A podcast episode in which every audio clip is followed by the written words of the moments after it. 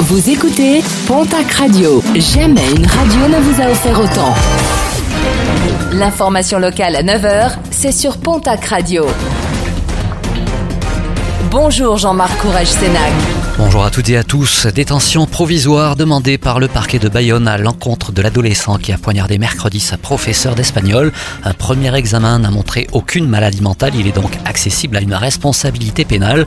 Un ado qui avait réalisé il y a quelques mois une tentative de suicide médicamenteuse et faisait depuis l'objet d'une prescription d'antidépresseurs a été suivi par un psychiatre. L'enquête se poursuit.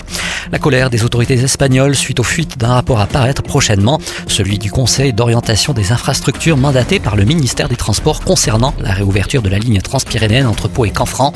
Alors que l'Espagne avance à grands pas dans ses travaux de rénovation de la ligne, le rapport préconise de ne pas investir côté français. Une conclusion qui énerve côté espagnol, mais également côté français. Alain Rousset, le président de la région Nouvelle-Aquitaine, avance un problème diplomatique et dénonce les incohérences de l'État qui souhaite développer le ferroviaire pour encourager les modes de transport virtueux, mais en limite les financements. Dans le cadre de la journée nationale de l'audition, le centre d'examen de santé de la caisse primaire d'assurance maladie de Tarbes propose la réalisation de tests auditifs gratuits. Ce sera le 9 mars, place au bois. Les inscriptions sont obligatoires au 05 62 51 75 71. L'ouverture demain samedi du Salon international de l'agriculture à Paris, également présent de nombreux éleveurs et producteurs du Sud-Ouest, l'occasion de présenter leur travail et l'excellence de leurs produits. Le programme sportif de ce week-end avec en rugby la 19e journée de top 14, l'aviron bayonnais reçoit demain samedi l'équipe du Castre olympique. Samedi soir, le stade toulousain recevra la section paloise. En Pro D2, place à la 22e journée du championnat. Déplacement ce soir de Mont-de-Marsan à Nevers et de Biarritz à Aix-Provence Rugby.